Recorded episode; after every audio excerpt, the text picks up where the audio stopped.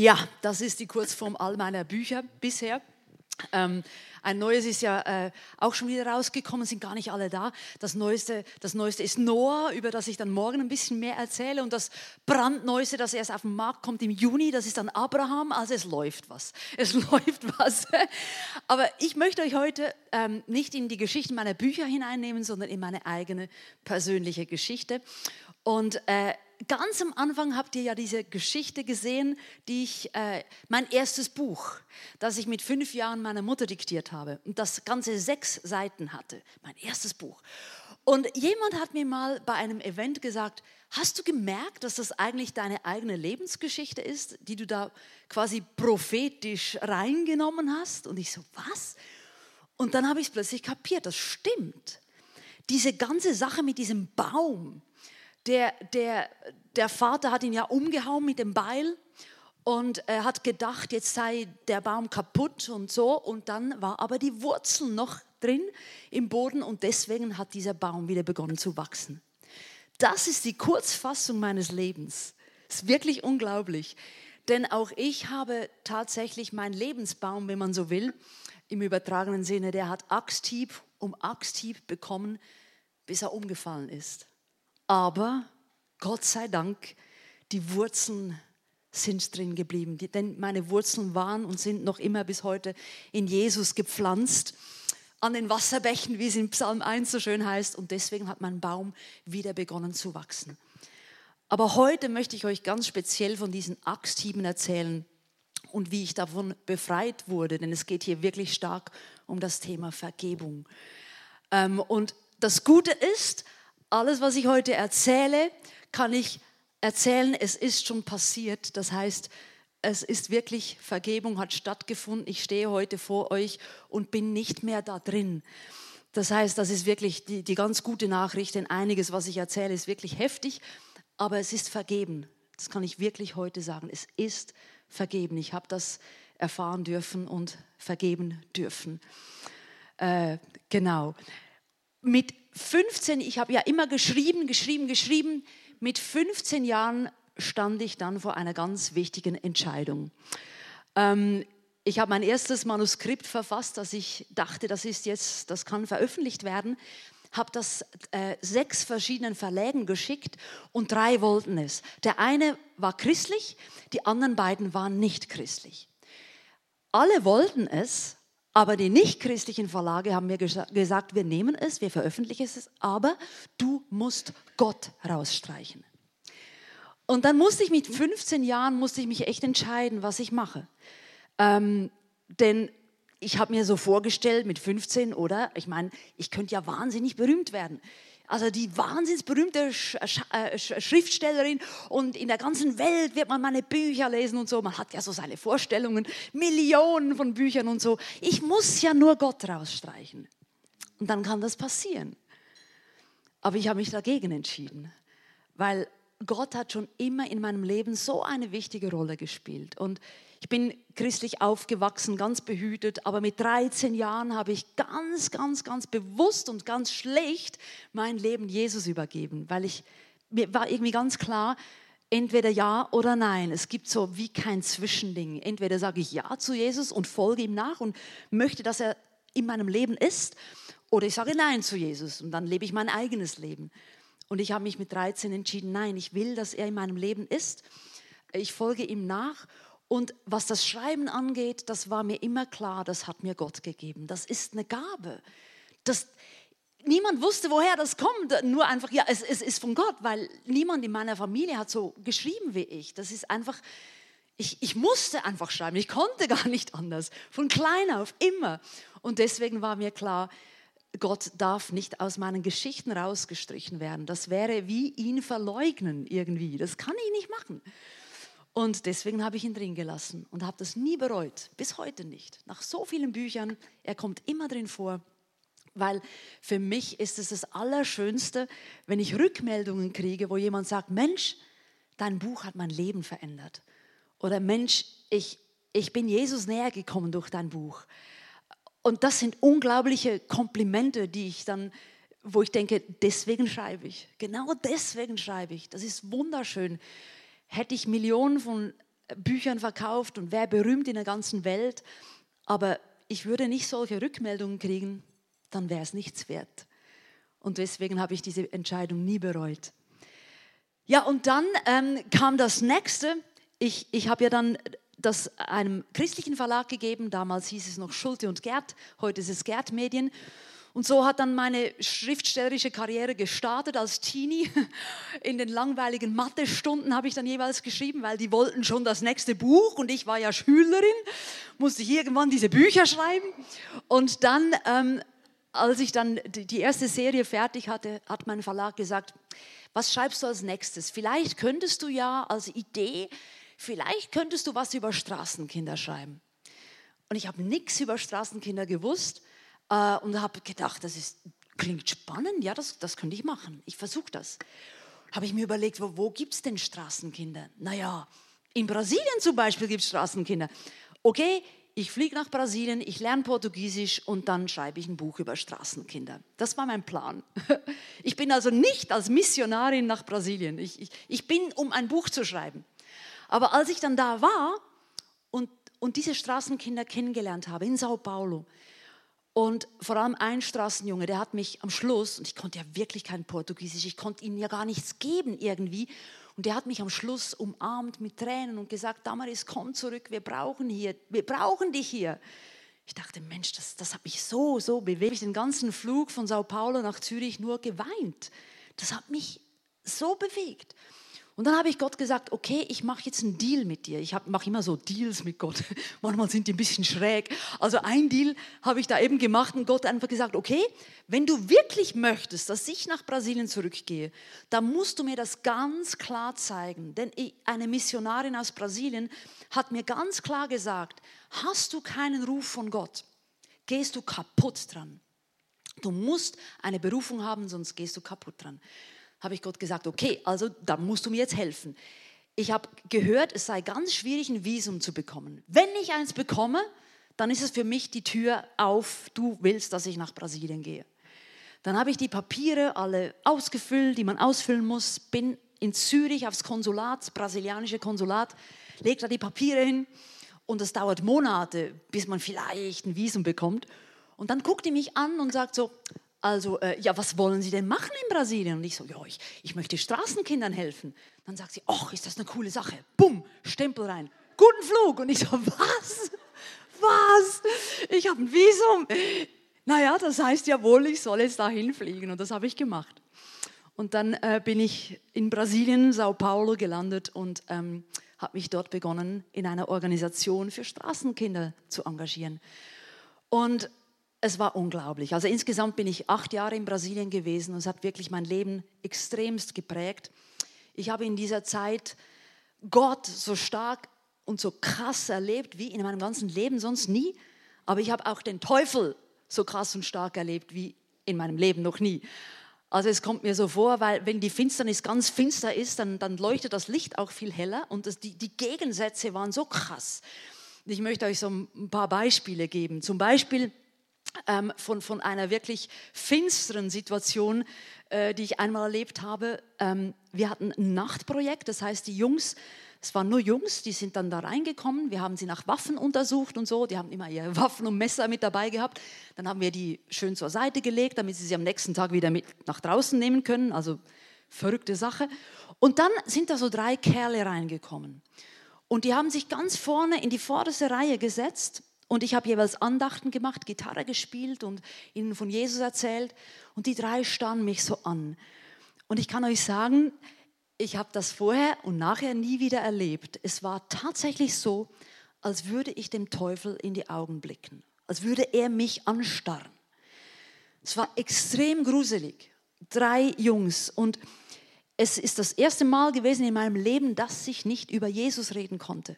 Es ging nicht. Es war wie blockiert. Ich, ich brachte das Wort, wirklich das Wort Jesus nicht über meine Lippen. Und die haben mich nur angestarrt, so ganz finster.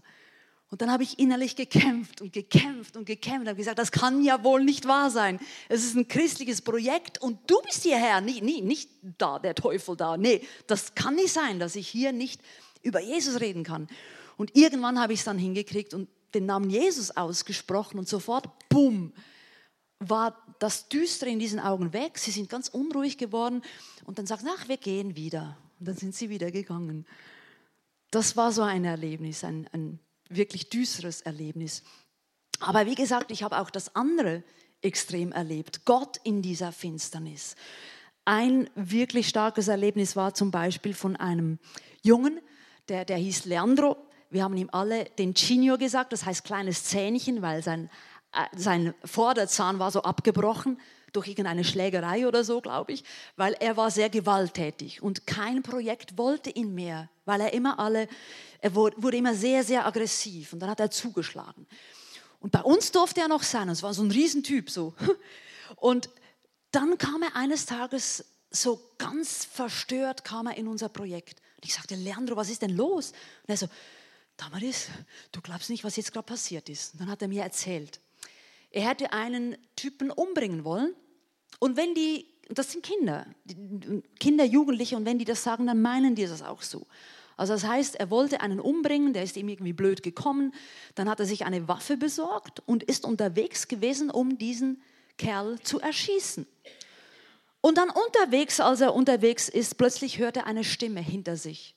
Leandro, kehr um. Es war aber niemand da. Und er hat dann mich so angesehen, mir das erzählt und gesagt, Damaris, ich glaube, das war Gott. Ich glaube, Gott hat zu mir geredet. Und ich so, ja, ich glaube auch. Ist das krass? Das ist ja Wahnsinn. Ich kann selber fast nicht glauben. So was habe ich ja noch nie erlebt, wie, wie Saulus Paulus so. Also krass. Und dann hat er übernachtet äh, im Projekt und am Morgen kommt er zu mir und sagt, Tamaris, ich habe heute Nacht was Unglaubliches erlebt. Ich bin aufgewacht mitten in der Nacht und ich hatte Tränen in den Augen. Das ist bestimmt, weil Gott hier ist. Das war der Heilige Geist, nicht wahr? Deswegen habe ich im Traum begonnen zu weinen. Und ich so, boah, das ist ja unglaublich. Und also das, das sind dann so Erlebnisse, wo, man, wo wir wirklich Gott erlebt haben.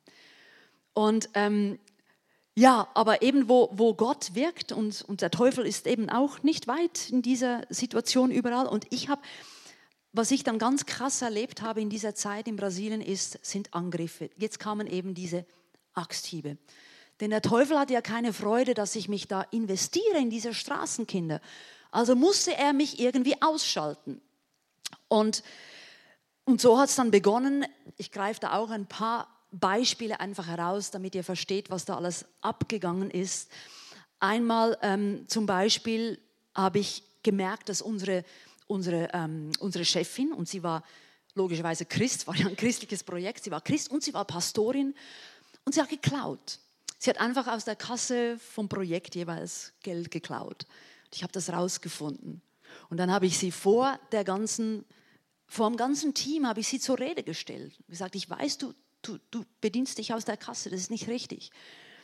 Dann ist sie so wütend auf mich geworden und hat kein einziges Wort mehr mit mir geredet, ist aufgestanden, rausgegangen, hat dann nur noch über Vermittler mit mir geredet. Das heißt, wenn ich hier stand und hier jemand anders, dann hat sie mit ihr gesagt, sag dieser Frau neben dir das und dies. Also sie hat mich nicht mehr angesprochen und hat einem meiner besten Freunde, der auch im Team mit dabei war, der Valdir, über den habe ich auch ein Buch geschrieben, weil er Straßenjunge war. Und er hat mir dann erzählt, sie hätte ihm gesagt, weißt du, wenn ich Damaris auf der Straße sehen würde und ein Auto würde sie überfahren und sie wäre noch nicht tot, dann würde ich mein Auto holen, ich würde drüber fahren und sicher gehen, dass sie wirklich tot ist.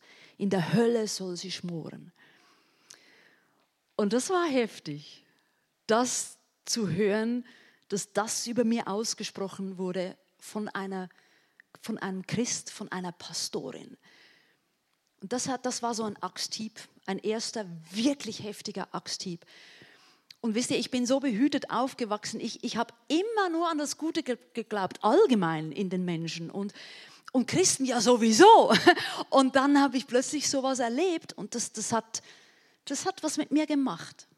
Aber man vergibt ja, ich bin ja Christ und ich vergebe und ich habe ihr vergeben. So heißt es ja schließlich auch in der Bibel, wir sollen einander vergeben. Steht auch auf dem Kärtchen, das jeder auf dem Stuhl hat. Wir sollen einander vergeben. Habe ich gemacht. Aber irgendwie hat das in meinem Herzen nicht funktioniert. Hat einfach irgendwie die Gefühle hier drin, die waren ganz anders. Aber ich habe Gott gesagt, okay, keine Ahnung, was ich hier falsch mache. Ich vergebe ihr ja, wie du sagst. Jetzt, ich gebe es einfach jetzt dir ab, du machst jetzt, guckst jetzt, weil ich, keine Ahnung, die Gefühle, keine Ahnung, was da los ist. Ist alles ein bisschen schräg. Und dann ist das nächste passiert. Dann ähm, hat, hat einer meiner besten Freunde mich ausgeraubt.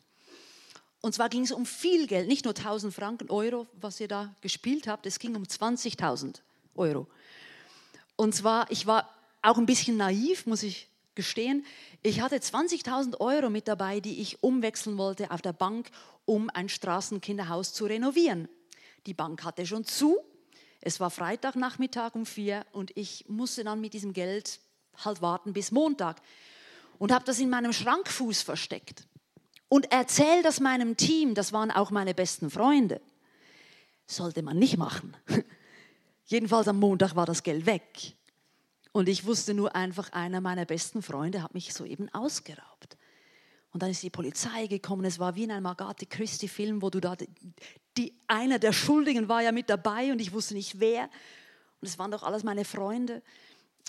Und das war so ein Axthieb wieder. Und das hat einfach so vieles in mir zerbrochen, weil ich plötzlich merkte, die Welt ist doch ein bisschen anders, als ich dachte. Und da gibt es Dinge, die passieren. Das, das hätte ich nie gedacht, dass, das, dass Menschen das tun, dass Christen das tun. Und dann habe ich wieder, habe ich Gott gesagt, aber ich vergebe ihnen. Ich vergebe ihnen. Du sagst, wir sollen vergeben. Ich vergebe ihnen. Und dann habe ich das manchmal sogar rausgeschrien. Auf den Knien habe ich gesagt, ich vergebe ihnen, ich vergebe ihnen aber innerlich hat sich immer noch nichts verändert. Und dann war noch ein letzter Axthieb, es waren viele, viele dazwischen, aber ich greife nur die schlimmsten raus. Der letzte Axthieb war dann, ähm, als ich dachte, ich würde ein Dauervisum bekommen. Ich hatte es beantragt und ich ging äh, zu der Fremdenpolizei, heißt es, glaube ich, wo man das Visum dann kriegt gebe den Pass, freue mich auf mein Dauervisum, dann kriege ich den Pass zurück mit einem Stempel drin und da steht, ich muss das Land innerhalb von acht Tagen verlassen oder ich komme ins Gefängnis. Und ich so, was? Das ist nicht euer Ernst. Da habe ich gefragt, was, wie, wie, ich dachte, ich kriege jetzt mein Dauervisum. Dann sagt sie, ja, ja, dachten wir auch aber deine Chefs sind gekommen und haben uns gesagt, wir sollen dir das Visum streichen. Wir haben ihnen gesagt, das machen wir nicht, das, das ist nicht üblich. Und sie haben darauf bestanden, dass wir das tun. Und ich so, wusch, so ein Axthieb. Und da, das war dann wirklich heftig. Und ich habe gespürt, dass etwas in mir hochkommt, das habe ich vorher so nie gekannt. Bitterkeit. Bitterkeit. Und ich weiß noch, viele Jahre vorher, als ich das erste Mal in Brasilien war, habe ich verbitterte Missionare kennengelernt. Und das fand ich so komisch, weil ich dachte, wie kann man als Missionar, wenn man Gott so nah ist, so dient, wie kann man da bitter werden? Da habe ich mir geschworen, ich werde nie bitter. Ich bin Christ und das mache ich. Nee, das passiert mir nie. Ja, es ist mir passiert. Es ist mir passiert, weil so viele Axthiebe an meinem Lebensbaum quasi gekommen sind, da war eine Bitterkeit in mir, ist hochgekommen und ich wusste nicht, was dagegen tun. Und ich habe einen Spruch mit dabei, was Bitterkeit ist. Vielleicht kannst du den mal zeigen. So, genau. Den habe ich mal irgendwo gehört, der Spruch, der passt wirklich. Bitterkeit ist, wenn du einen Giftbecher trinkst und hoffst, dass der andere dran stirbt. Und das stimmt wirklich. Also so hat sich das angefühlt. Weil ich dachte, die, was die mir angetan haben, ich habe ihnen ja vergeben, aber was die mir angetan haben, quasi man denkt dann, es soll ihnen alles Schlimme passieren, aber eigentlich, wer darunter leidet, das war ich. Ich bin innerlich schier kaputt gegangen dran. Aber das Fiese war ja, ich wusste nicht, wie ich dagegen ankommen soll. Ich wusste nicht, was ich dagegen tun kann. Ich war auch ehrlich ein bisschen sauer auf Gott, weil ich ihm gesagt habe, ich mache alles schön brav, wie es in der Bibel steht. Und es funktioniert nicht. Was mache ich denn falsch? Und ich habe es nicht rausbekommen. Ich wusste nicht, was ich tun soll. Und dann ähm, habe ich Gott gesagt, aber ich will ja eigentlich weiter unter Straßenkindern arbeiten und du musst mir jetzt einfach sagen, wie es weitergeht. Ich konnte dann nämlich wieder als Tourist nach Brasilien zurück. Ähm, und habe dann einfach, ich, ich habe dann so wieder einen Deal gemacht mit Gott und habe ihm gesagt, ich setze mich jetzt in einen Park unter einem Baum und ich stehe nicht wieder auf, bevor du mir nicht sagst, wie es weitergeht. Es war ein blödes Gebet, denn ich bin da gehockt und gehockt und gehockt und es ist nichts passiert. Gott hat einfach nicht gesprochen. Und äh, mein Hinter hat schon wehgetan und irgendwann so, als ich dachte, ach, es ist mir auch egal, jetzt stehe ich auf, das ist mir zu blöd. Plötzlich hatte ich so einen Einfall so, schreib doch wieder mal ein Buch. Und ich dachte so, oh, Buch, weil ihr müsst verstehen, ich ticke Buch, ich bin Buch, ich lebe, atme Buch. Wenn ich irgendwo eine Story höre, denke ich, oh, Buch. Und ich habe gedacht, das ist eine tolle Idee, ich schreibe ein Buch. Über wen könnte ich ein Buch schreiben? Und dann ist mir so ein verrückter Kerl eingefallen. Ich habe ein Bild dabei, ähm, wie wir uns, als wir uns gerade getroffen hatten, da steht, glaube ich, Dimitri und ich irgendwie so, ja, das war kurz bevor mich das Projekt rausgeschmissen hat, äh, zwei Wochen vorher genau gesagt, ist dieser Typ ins Projekt gekommen. Der hat in einer ganz verrückten Band gespielt, No Longer Music heißt die, heute noch, äh, von, ähm, äh, wie heißt es das? Ha? David Pierce, ja, irgendwie so. Die, die, die machen verrückte Dinge, die, die, die treten so in satanistischen Clubs auf und predigen dann das Evangelium, also ziemlich verrückt. Und der war in dieser Band. Und ich dachte, wenn die so verrückt sind, dann können die auch meinen Straßenjungs was von sich erzählen. Und er erzählte den Straßenjungs, dass er im Gefängnis zur Welt gekommen ist, dass er Drogendealer gewesen ist, auf der Straße gelebt hat und dass er dann zu Jesus gefunden hat. Und ich fand, da habe ich mich an den erinnert und gedacht, oh, das ist so ein cooler Typ. Ich schreibe ein Buch über den. Habe ihn angefragt, er lebt in Amerika, in North Carolina. Und er sagte, ja, und dann kommst du halt vorbei und schreibst ein Buch über mich. Und dann bin ich da hingeflogen und als ich aus dem Flugzeug stieg, habe ich mich verliebt. Und zwar wirklich so kitschig wie im Film, so, so wirklich mit Schmetterlingen und allem, wirklich innerhalb zwei Stunden war ich hin und weg von dem Typen Dimitri und dachte, ach, der ist der Wahnsinn. Und dann hat er mir ähm, seine Arbeit gezeigt. Er hat nämlich im Wald von North Carolina eine Drogenreha errichtet. Äh, da sind einfach Jungs vorbeigekommen und die wurden wirklich frei von Drogen. Und als ich da hinkam, ähm, das Erste, was ich sah, war so ein, ein äh, junger Mann, blauhaarig auf einem Baum. Und er winkt so runter und ich so hoch und frage Dimitri, wer ist das? Und er sagt, das ist, das ist Adam, der leitet das Ganze hier. Und ich so, okay, bei euch hocken also die Leiter auf den Bäumen. Das ist mal was Neues. Und dann sind wir hier in diese Scheune rein. Und ihr seht da diese Arme. Und, diese, diese, er hat gesagt, das ist unsere Kirche, die heißt Open Arms, weil jeder willkommen ist. Als ich da reinging, kommt mir ein lebensgroßes Huhn entgegen. Ich denke so, also so ein Huhnkostüm. Und ich, ich frage so Dimitri, wer ist das denn? Dann sagt Dimitri, keine Ahnung. Er ist eines Tages aufgetaucht, nie wieder weggegangen. Wir haben nie sein Gesicht gesehen. Und ich habe ein Bild von dem Huhn. Da seht ihr das Huhn. Also, und ihr seht wahrscheinlich dem Bild auch an, es waren wirklich schräge Typen da. Also ganz seltsame Leute. Wirklich, wirklich. Von jedem könnte ich eine Story erzählen, da stehen euch die Haare zu Berge. So schräg sind die. Und dann hat der Blauhaarige, jetzt weiß ich nicht, wo er ist, äh, jedenfalls, ist, glaube ich, der hat vielleicht das Foto gemacht. Der Blauhaarige plötzlich sagt er, kommt, wir machen Worship. Dann haben sie eine Gitarre geschnappt, er hat sich eine Gitarre geschnappt, hat begonnen Worship zu machen. Und ich kann euch sagen, plötzlich war die Gegenwart Gottes so stark, so stark. Und ich glaube, ich habe noch nie so stark Gottes Gegenwart gespürt. Mit diesen Leuten hier. Und dann habe ich so gedacht, das ist ja krass. Eigentlich ist es genau das, was in der Bibel steht. Irgendwo in Jesaja, den Vers weiß ich nicht genau wo, aber da steht, wo Gott wohnt dass er bei denen wohnt, die zerbrochenen Herzens sind und gebrochenen Geistes. Da habe ich gedacht, ja, das stimmt. Genau da habe ich ihn erlebt. Und da habe ich mich wirklich in Dimitri verliebt. Ich habe gesagt, das wird mein Mann. der ist so cool, der passt zu mir. Da habe ich Gott gesagt, aber ich bin sehr romantisch, ich möchte, dass er mich um meine Hand hält, das wäre hübsch. Aber ich habe ihm nichts gesagt, oder? Das ist völlig verrückt. Und er auf der anderen Seite hat eine Begegnung mit Gott gehabt. Er ist unterwegs gewesen äh, nach Hause. er hat in einer WG gewohnt, fährt im Auto und plötzlich hört er akustisch Gottes Stimme, die ihm sagt, sie ist deine Frau. Und er so, aber ich kenne sie ja gar nicht. Und Gott so, aber ich kenne sie. Sie ist deine Frau. Und dann er so, wow. Und dann ist er nach Hause, kommt so rein in die WG und weinend. Und dann fragen ihn die WG-Bewohner, was ist denn passiert? Ist jemand gestorben? Und er so, nein, ich heirate. und dann sagen sie ja, ja, wen denn? Ja, diese Frau, die, diese Damari Gomel, die mich da interviewt, die, die heirate ich. Was? Ja, weiß sie das? Nein. Ja, wirst du sie ja sagen? Nein. Und dann, ähm, mir ist parallel dazu, habe ich eine Pizza gegessen, die ist mir nicht bekommen und ich lag im Bett.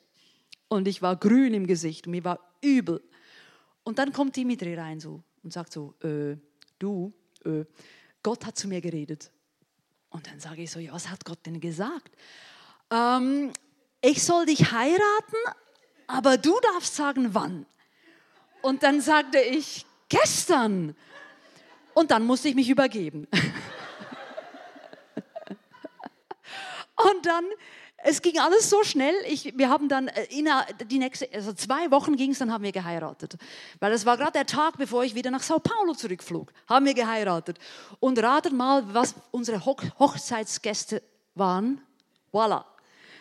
Und die, und die sind gekommen, haben den Kuchen gefressen und sind wieder gegangen. Das war unser Hochzeitsfest. Und dann sind wir nach Brasilien und haben uns wirklich gleich in die Arbeit gestürzt. Weil, äh, äh, und wir haben dasselbe wieder erlebt, was ich euch vorher erzählt habe. Diese krasse Gegenwart Gottes, aber auch die krasse Gegenwart des Teufels. Wir haben einfach wieder beides erlebt.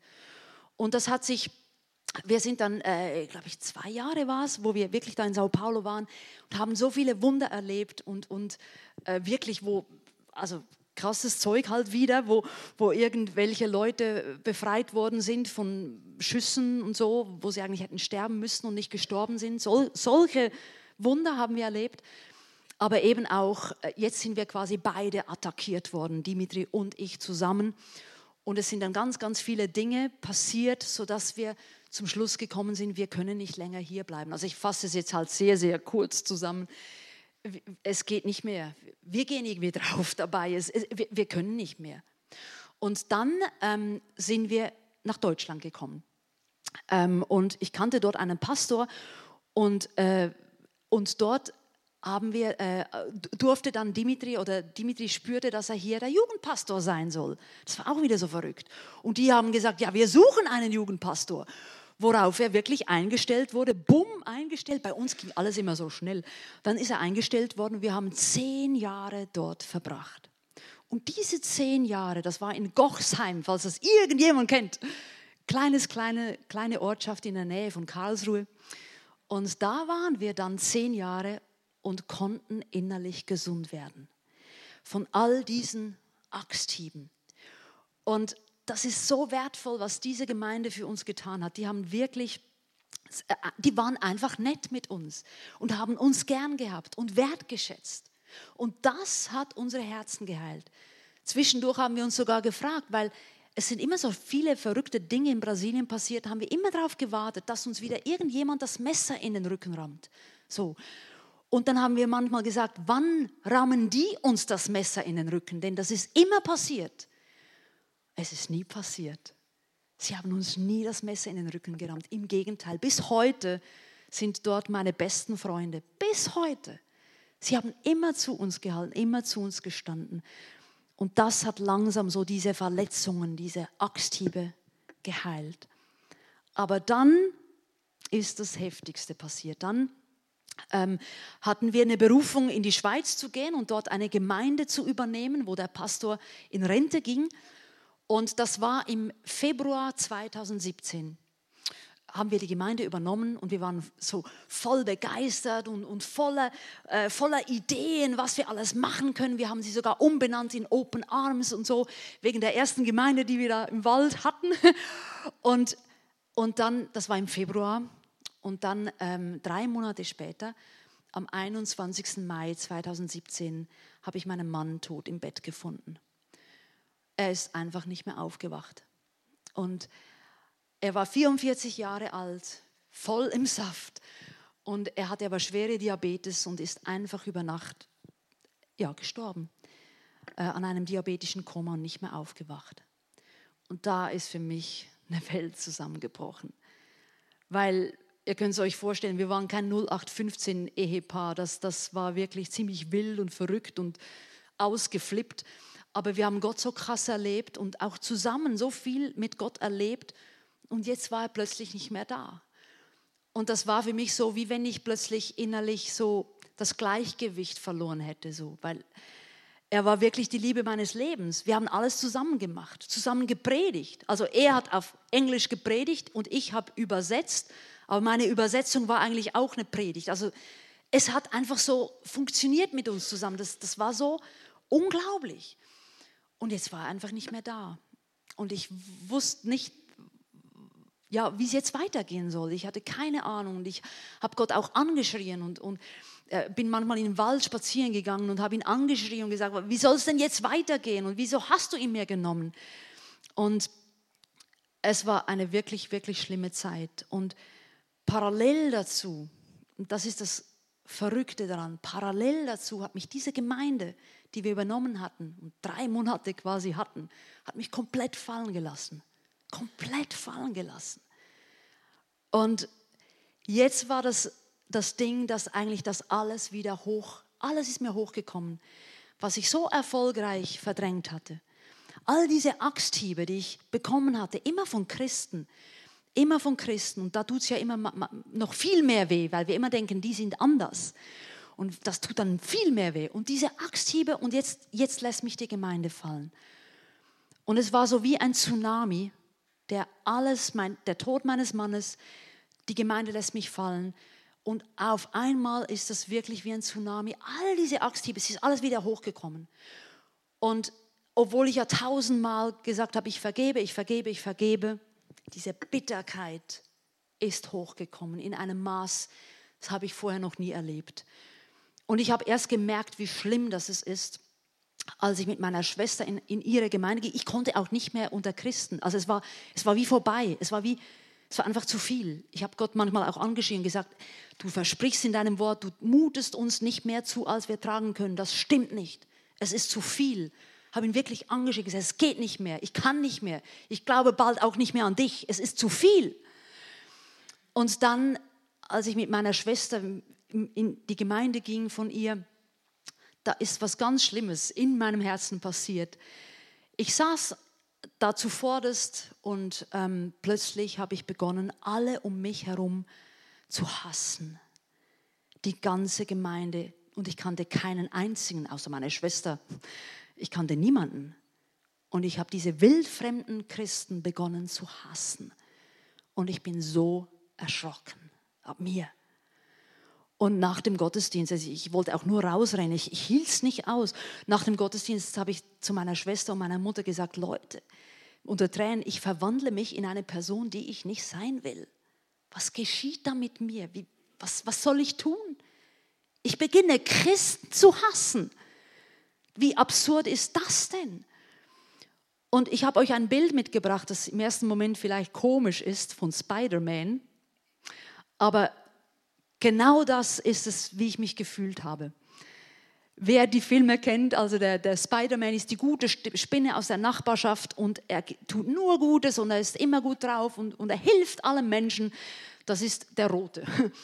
Und dann in diesem speziellen Film kommt so ein komischer, schwarzer, klebriger Tropfen auf ihn und sein Gewand. Plötzlich wird sein Gewand schwarz und er selber wird auch ganz düster und er beginnt aggressiv zu werden, er beginnt Leute zu schlagen, er verwandelt sich in etwas ganz Furchtbares.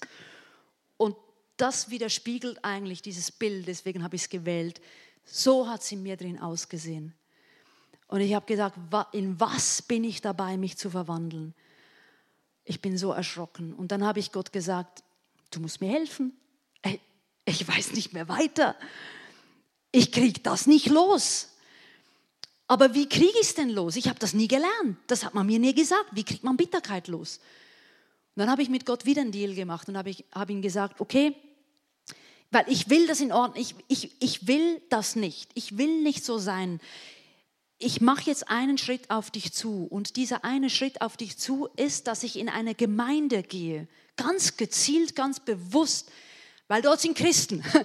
Und da muss ich hin, weil da ist das Ganze passiert insgesamt, bei Christen. Also muss dort auch wie die Wunde heilen, wo ich immer nur ein Pflaster drauf getan habe, die ganzen Jahre, immer nur ein Pflaster. Und dann habe ich mir eine Gemeinde ausgesucht in Zürich, wo es ein bisschen abgedunkelt war.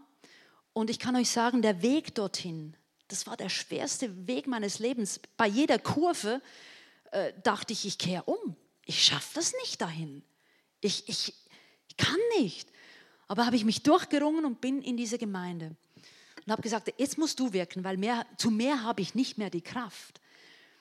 Und dann bin ich während dem ganzen Gottesdienst, bin ich, während dem Worship vor allem, bin ich dann auf die Knie und ich hatte nur, ich hatte zwei Gebete. Und diese Gebete waren, Herr, heile mich und gebrauche mich. Heile mich und gebrauche mich. Und das habe ich immer und immer und immer wieder einfach unter Tränen gebetet und gesagt, heile mich und gebrauche mich. Und dann, als der Gottesdienst fertig war, ist das Licht angegangen und dann hat mich eine Frau erkannt und hat gesagt, ach, du bist doch Damaris Kofmehl. Wie schön, dass du in unsere Gemeinde gekommen bist. Und habe ich gesagt, ja, wenn du wüsstest. Und dann ist es mir so hochgekommen und dann habe ich nur noch begonnen zu weinen. Habe gesagt, das ist das erste Mal, dass ich bewusst wieder so ganz bewusst in eine Gemeinde gehe. Ich habe ihr gar nicht viel erzählt, ich habe nur begonnen zu weinen. Und dann hat diese Frau und sie hatte rot lackierte Fingernägel. Und später habe ich so in einem Freundesbrief geschrieben, ich bin einem Engel mit rot lackierten Fingernägeln begegnet. Weil diese Frau, deren Namen ich nicht kannte, hat einfach einen Stuhl genommen, wir haben uns da hingesetzt und sie hat tatsächlich 20 Minuten lang bei mir gesessen, mir Tempotaschentücher gereicht und mit mir geweint. Sie hat einfach mit mir geweint und quasi diesen Schmerz ertragen. Sie hat mir keine Ratschläge gegeben, sie hat nur geweint. Und ich habe geweint. Und ich kann euch sagen, diese 20 Minuten, da ist Heilung in mein Herz hineingekommen, das war unglaublich. Also es hat wie diese Bitterkeit rausgespült.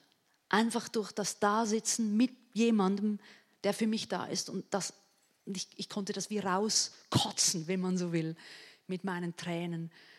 Und das hat mein Herz geheilt. Und äh, es ist nicht so, dass da schon 100 Prozent einfach gut war. Wir wünschen uns das manchmal natürlich so sehr, dass einfach so Dinge schnell gehen. Aber es geht leider meistens nicht so schnell. Und äh, Vergebung ist ein Prozess. Und äh, das geht lange. Aber das war ein erster großer Schritt. Und äh, ich würde sagen, da sind mindestens, ach, was weiß ich, 70, 80 Prozent oder so, war einfach wieder gut. Also hat Gott wirklich geheilt in meinem Herzen. Und ich habe euch noch einen Spruch mit dabei, was eigentlich Vergebung heißt. Genau den und noch einen anderen, der, der ist auch gut. Gegen jemanden Groll hegen macht dich nicht stark, sondern bitter. Genau das ist mit mir passiert. Jemandem vergeben macht dich nicht schwach, sondern frei. Und das stimmt wirklich, weil wer getragen hat, wenn man nachtragend ist quasi, ich konnte nicht vergeben irgendwie, ich war ja nachtragend, aber getragen habe ich. Und als ich das loslassen konnte, als auch Gott meine Gefühle geheilt hat, weil das war das Problem, die waren, mit denen bin ich nicht klargekommen und Gott hat sie geheilt. Und ich bin wirklich dann nach und nach frei geworden. Und was, was es eigentlich gebraucht hat, ich kann euch sagen, es hat Jahre gebraucht es hat ganz, ganz, ganz viele Begegnungen gebraucht mit Christen, mit Pastoren. Einfach quasi alle, es war ja so, ich bin von einigen Christen und Pastoren verletzt worden, aber plötzlich waren alle schuld dran. So. Es, es musste ja jemand schuld sein und ich habe dann einfach alle verantwortlich gemacht. Aber nachher, nach und nach, durch gute Begegnungen, gute Gespräche mit Christen, mit Pastoren, die liebevoll mit mir waren, wertschätzend, ist es immer wieder mehr Heilung in mich hineingekommen. Immer, immer mehr. Aber es hat lange gebraucht, es hat Jahre gebraucht und ich glaube, es hat viel, viel mehr solche guten Erlebnisse gebraucht, wie das, was mir angetan worden ist. Also Das kann man wie nicht auf eine Waage legen. So quasi einmal ist dir Böses getan worden, einmal wird dir Gutes getan, es ist alles wieder gut. Es ist irgendwie nicht so im Verhältnis. Es ist wie einmal ist dir was Schlimmes passiert, jetzt brauchst du 20 Mal mindestens was Gutes. Wie, also so, so kam es mir vor. Wieso das so ist, weiß ich auch nicht, aber so kommt es mir vor, dass es viel mehr positive Sachen braucht, um, um das Negative wieder aufzuheben. Und ähm, es hat viele solche Erlebnisse gebraucht und eines möchte ich euch zum Abschluss noch erzählen. Also eines, das wirklich, wo wirklich so quasi wie ähm, mein Baum wieder begonnen hat zu blühen oder zu wachsen. Ähm, und das war so, ja noch, nach, ich war innerlich immer noch ein totales Wrack. Also auch nach zwei Jahren noch, nach dem Tod meines Mannes und nach, was mit der Gemeinde, und so passiert ist. Und obwohl ich dieses Erlebnis mit dem Engel mit den rot lackierten Fingernägeln schon hatte, es hat immer noch Jahre gebraucht. Und da hat mich eine Jugendgruppe angefragt, äh, ob ich äh, zu ihnen käme, äh, eine Hausgemeinde war es, glaube ich, einfach junge Leute und ich könnte einen Input machen. Und ich sagte, ja, ich komme. Und unterwegs, es war eine Stunde Fahrt, habe ich plötzlich gedacht, also was machst du da eigentlich? Ich bin so innerlich leer. Ich bin so kaputt. Ich habe nichts mehr zu geben. Mein eigener Glaube hängt an einem silbernen Faden, ich, äh, an einem seidenen Faden. Ich, ich, ich weiß nicht, wie lange der überhaupt noch hält.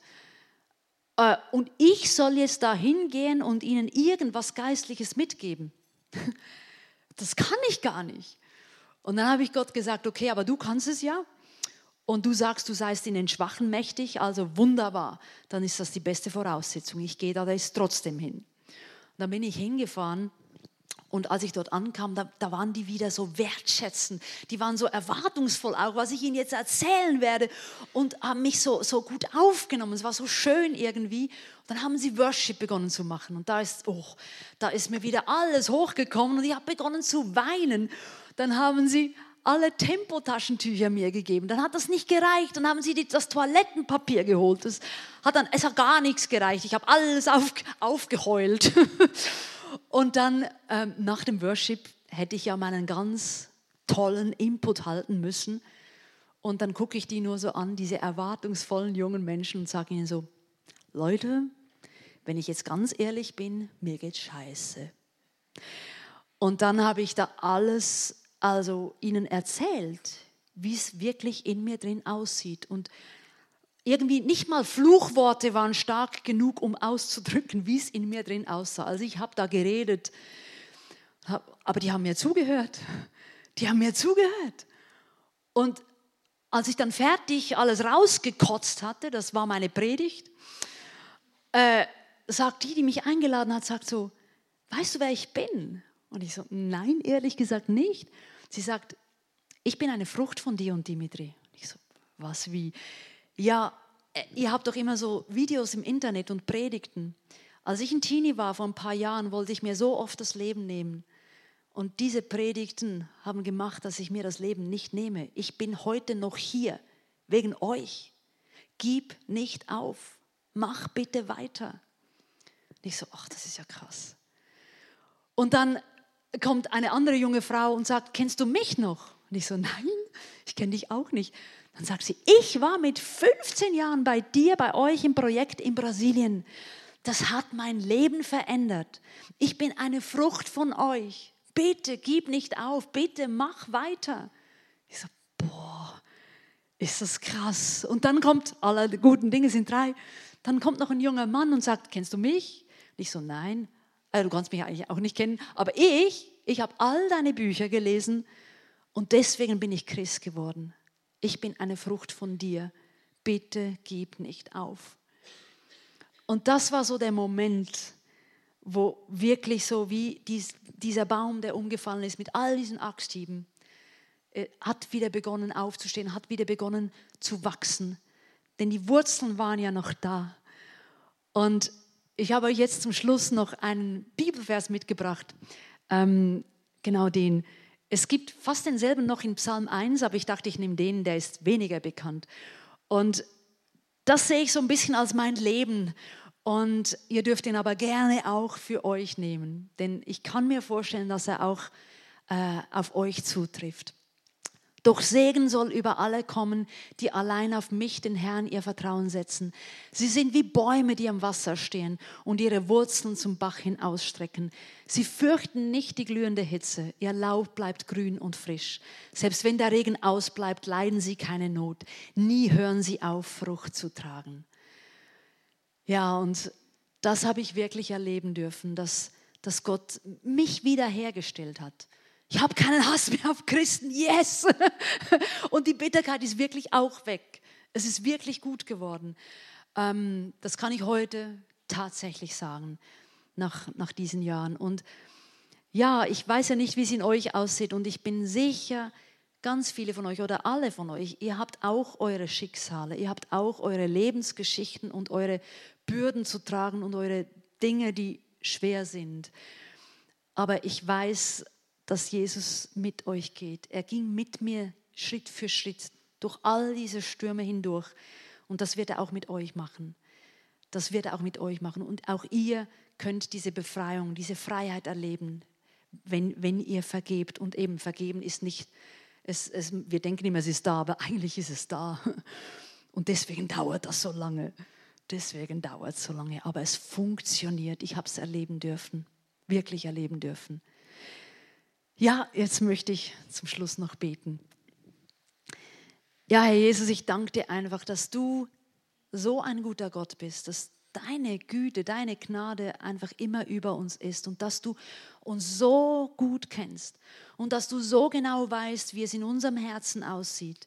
Und ich bitte dich jetzt einfach, wenn, wenn äh, Frauen, wenn Menschen jetzt hier sind, die wirklich auch so ein verletztes Herz haben, wo sie einfach nicht vergeben können, weil es so weh tut, bitte ich dich jetzt, dass du beginnst, dieses Herz, dieses blutende Herz zu heilen mit, mit deiner göttlichen Hand.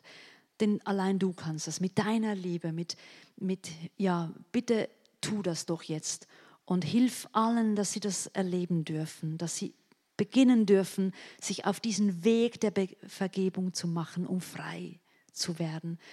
Ich danke dir, dass du uns dabei hilfst, denn alleine schaffen wir es nicht. Aber du schaffst das, du hilfst uns dadurch. Und ich danke dir so sehr, dass du uns so sehr liebst und dass du uns niemals hängen lässt, dass du mit uns gehst, egal was wir in unserem Leben durchmachen. Du gehst mit uns dadurch, Schritt für Schritt.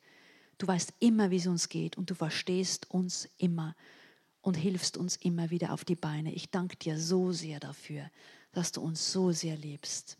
Amen.